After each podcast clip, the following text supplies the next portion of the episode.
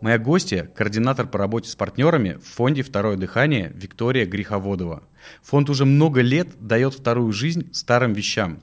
Вы можете отнести что-то ненужное в их коробку, а они либо выставят вашу вещь на продажу, все идет на благотворительность, кстати, либо отдадут ее в переработку. Здесь поговорим про апсайклинг, про то, почему нельзя выбрасывать одежду и реально ли найти в секонде известные бренды. Привет, Виктория. Э, давай построим наш сегодняшний диалог по принципу «я задаю тебе разные вопросы и э, какие-то предлагаю прокомментировать мифы». Угу. Как говорится, задаю глупые вопросы, получаю умные ответы. Вот, если ты готова, давай приступим сразу же к первому вопросу. Давай. И, он будет такой. Вот э, существует миф достаточно расхожий, что э, вещи из переработанных материалов, они э, стоят дороже аналогов, которые сделаны как бы из, из первичных материалов. И мы понимаем, что fast fashion – это плохо, но на разных нишевых дизайнеров э, не у всех найдутся средства. Как ты можешь прокомментировать этот миф, первый? Э, разве одежда из переработанного сырья, ну, она не должна стоить дешевле? А, ну, во-первых, это отчасти миф, отчасти правда. Тут как бы нельзя однозначно сказать что это, но можно попробовать в этом разобраться. В целом одежда из переработанного сырья не должна стоить дорого, а, так как в данном случае важна конкуренция этой одежды с э, одеждой, произведенной из первичного сырья.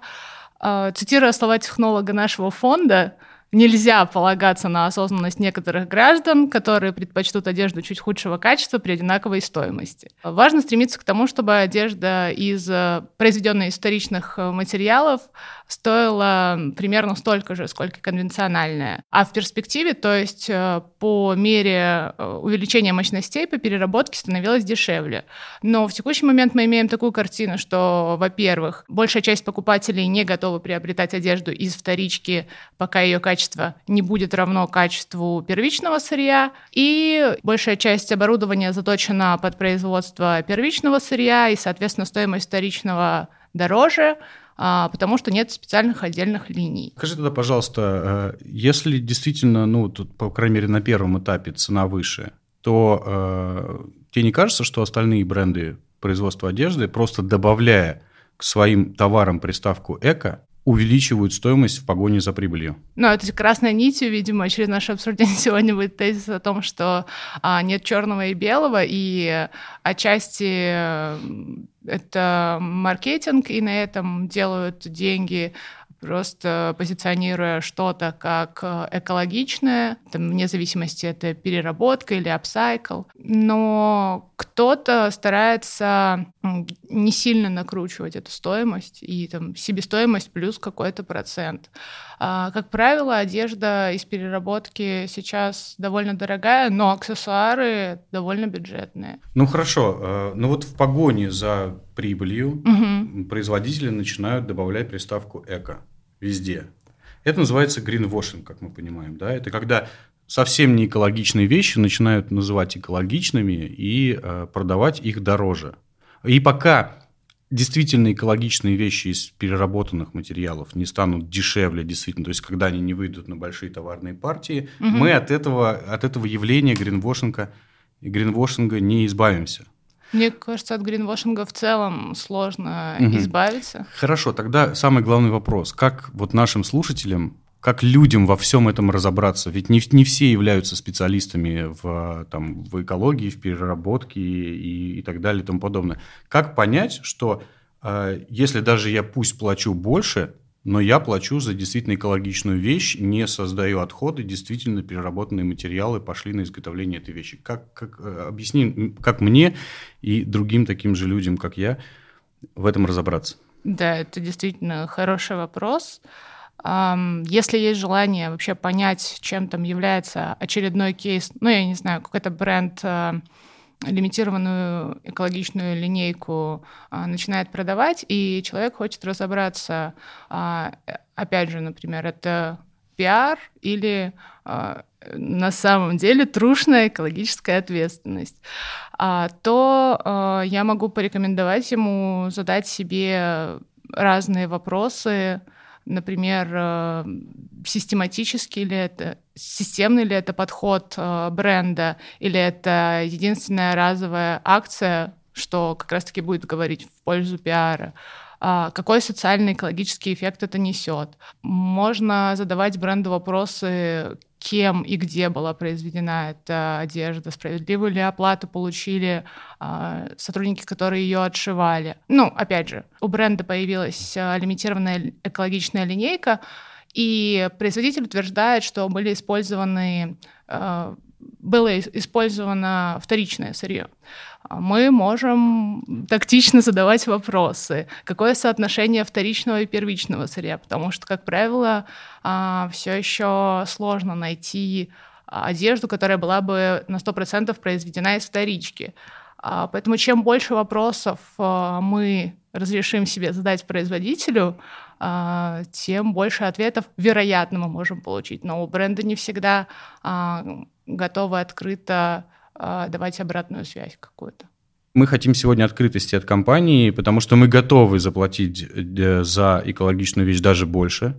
Мы готовы с целью заботы о природе. Но мы хотим, чтобы весь там цикл нам показали, да, что, чтобы э, в особенности, там, например, блогеров и людей, которые в этой сфере крутятся, э, мы могли там в любой момент приехать, Э, по согласованию и угу. посмотреть, как происходит э, переработка одежды, как э, происходит сбор и так далее. Но давай с тобой перейдем к фонду второго дыхания. Вот, я так понимаю, то, что это благотворительный фонд. Ну, фонд «Второе дыхание», да, на самом деле является благотворительным. Почему? Если так вот э, широкими мазками разделять, то у нас э, наша деятельность, э, с одной стороны, экологически ответственная, с другой стороны, социально ответственная. В целом фонд «Второе дыхание» развивает инфраструктуру приема ненужной одежды. А, то есть весь цикл работы с одеждой на нас. Во-первых, это сбор. Мы устанавливаем контейнеры, в которые любой желающий может сдать то, что ему больше не нужно, что его больше не радует. Затем одежда из контейнеров поступает к нам на склад, где проходит этап сортировки. Одежда в хорошем состоянии отправляется в регионы в качестве гуманитарной помощи.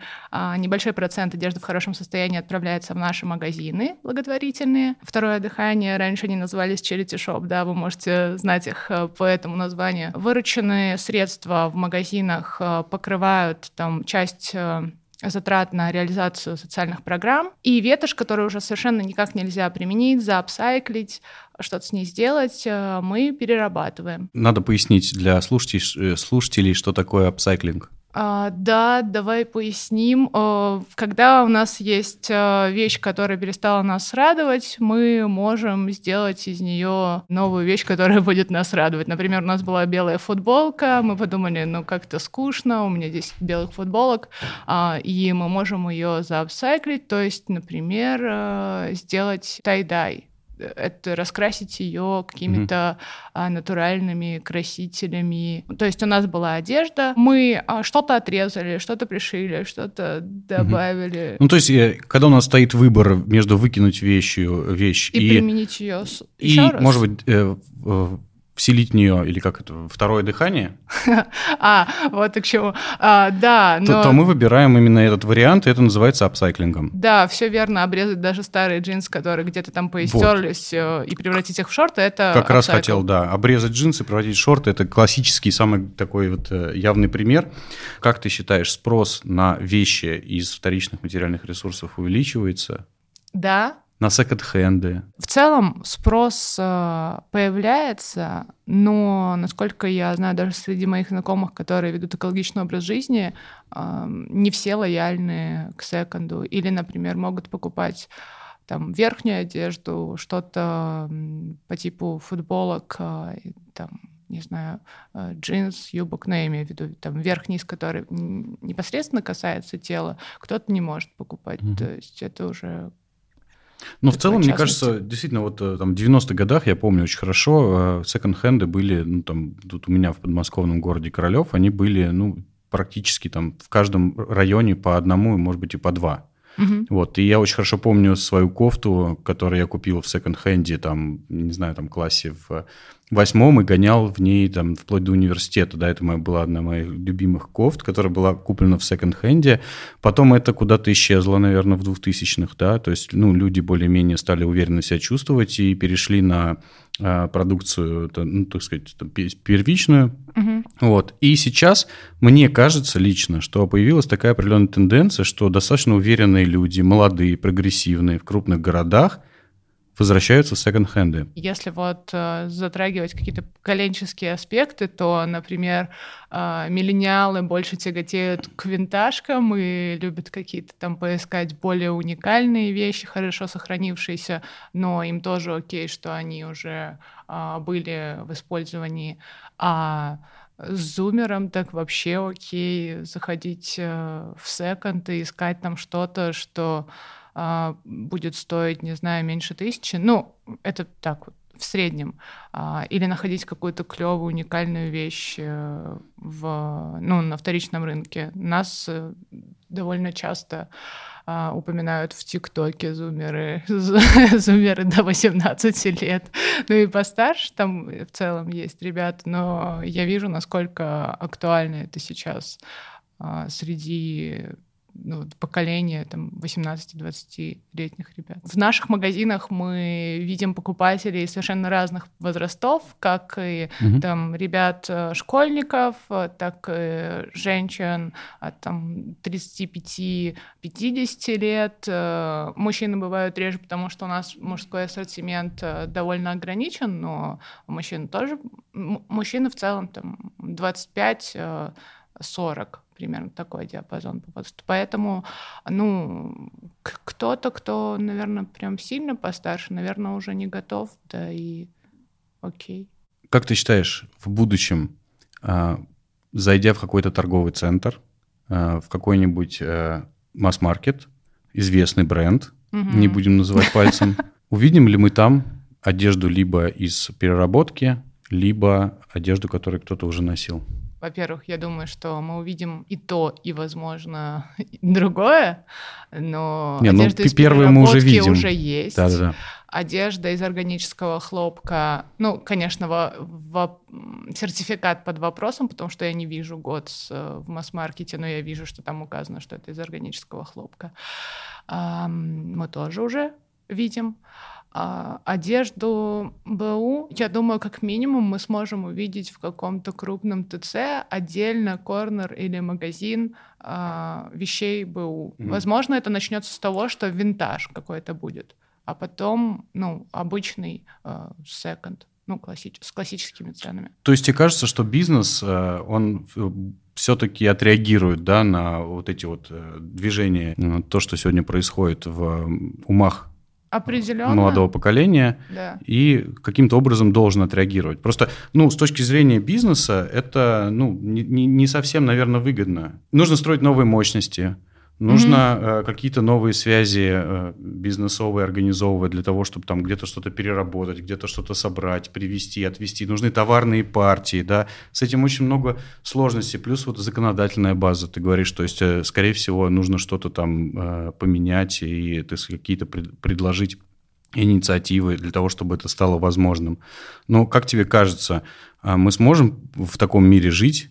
Где это все возможно. В моей голове картина мира такая, что бренды а, должны поменять а, свой подход в целом и вот производители и учитывать запрос а, потребителей, покупателей а, на одежду экологичную, будь то органический хлопок, а, локальные марки, вторичка, апсайкл. Если бренд не поменяет свою стратегию и подход а, в целом к своей деятельности, он очень потеряет в... Знаешь, я сдерживаюсь, чтобы не сказать, что он закроется. Я надеюсь, что Нет. когда-то будет а, такой мы, мы с тобой доживем до того, что люди не будут покупать у тех, кто непрозрачен, никогда не предоставляет никаких отчетов, не говорит, кто шьет эту одежду, из чего он ее шьет, перерабатывает он ее, где он перерабатывает, какие еще экологически социально ответственные инициативы у него него есть.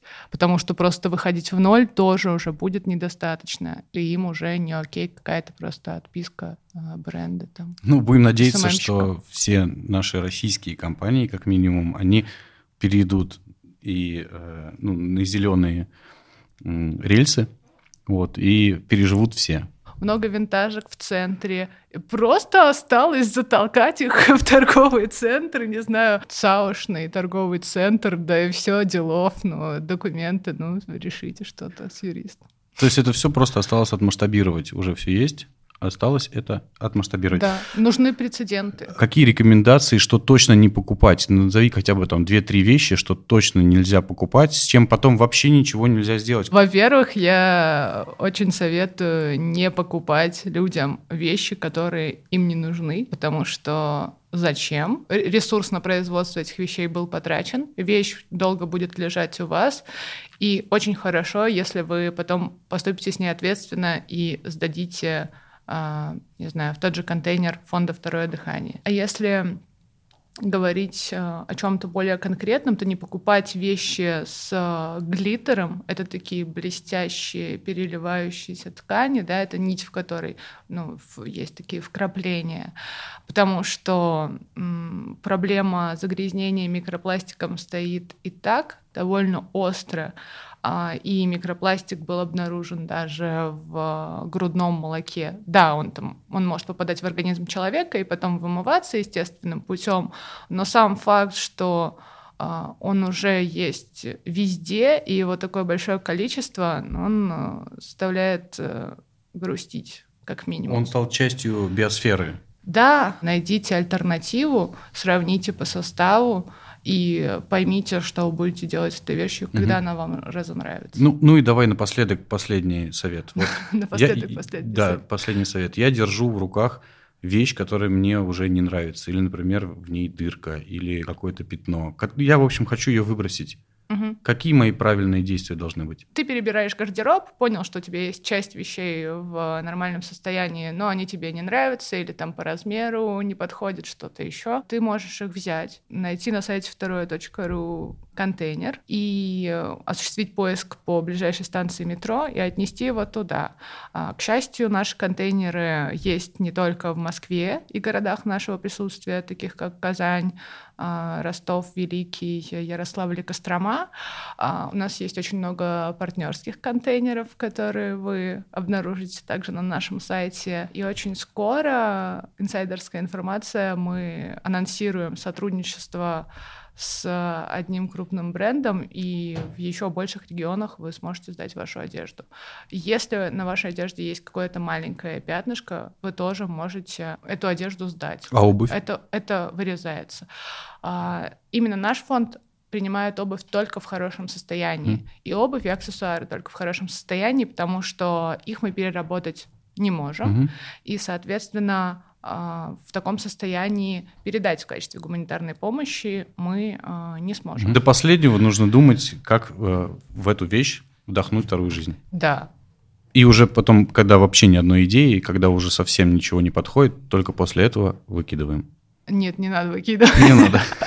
Ну, потому что э, наш фонд перерабатывает теперь и синтетику, и делает из них э, ручки, стержни ручек. Хорошо, все, все ваш фонд. Я понял. А, да, не надо ничего выбрасывать. Но в наш фонд только то, что я уже сказала. Ладно. Ладно, Вика, спасибо тебе большое. Было очень интересно с тобой пообщаться. Вот. Э, удачи вашему фонду. До встречи.